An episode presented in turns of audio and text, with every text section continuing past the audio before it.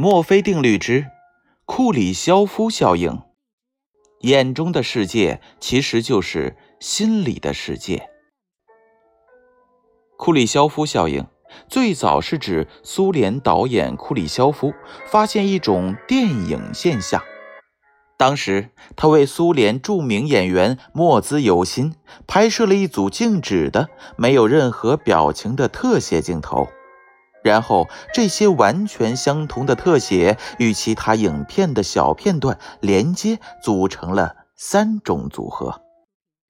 第一个组合是莫兹尤辛的特写后面紧接着一张桌子上摆放着一盘汤的镜头。第二个组合是莫兹尤辛的镜头后面紧接着一个躺在棺材里的女尸镜头。第三个组合是特写后面紧接着一个小女孩在玩一个滑稽的玩具狗熊的镜头。当库里肖夫把这三种不同的组合放映给一些不知道其中秘密的观众看来，效果是非常惊人的。观众对艺术家的表演大为赞赏，他们指出，莫兹尤辛看那盘汤时陷入了沉思。莫兹尤辛看着女尸时，表情又是如此的悲伤；而观看女孩玩耍时，莫兹尤辛更是将年轻、放松、愉悦的表情表现得十分自然。然而，事实上，拍摄时的莫兹尤辛始终毫无表情。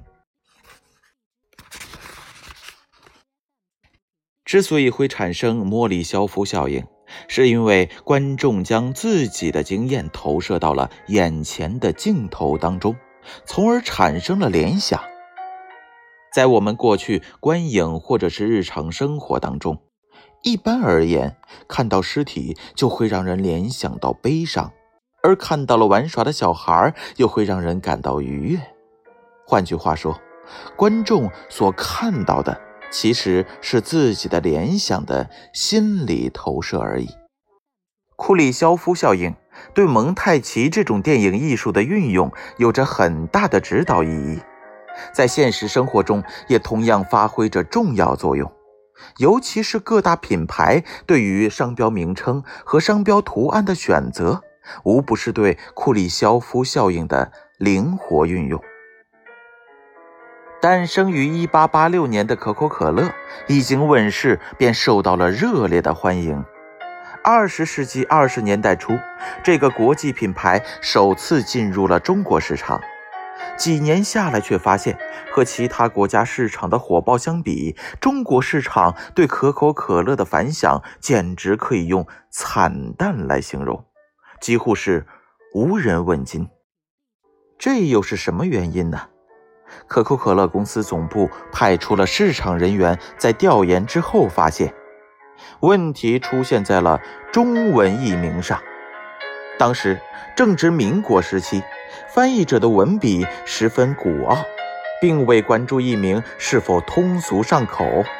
根据可口可乐译成“豆豆肯辣”，豆豆肯辣，这是一个毫无意义的音译。却产生了严重的库里肖夫效应。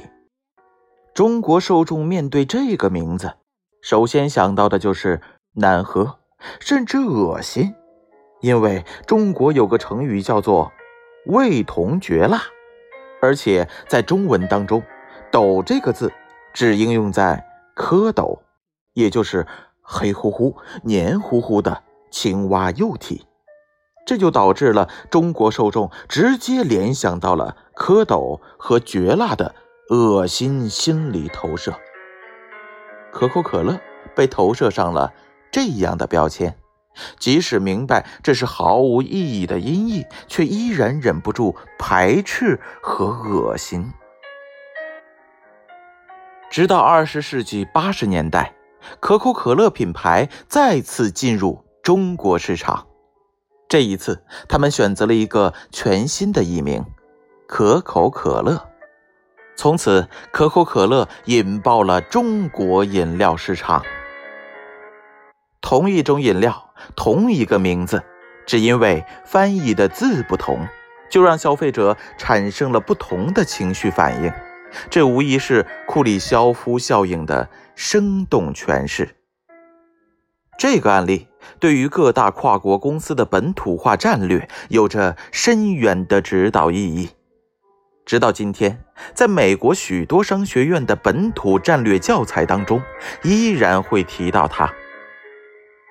无论是商标的设计，还是商品名的选用，除了需便于识别之外，一个重要的指标就是必须在各个文化圈中都能够引起美好的联想。库里肖夫效应。从消费角度来看，商品名称、商标等商品标识不只是一种代称那么简单，很多时候都能够带来各种情绪投射反应，从而影响购买者的心理。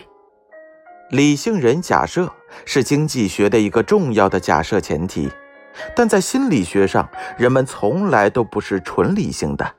大量的情感因素影响着人们的认知世界的结果。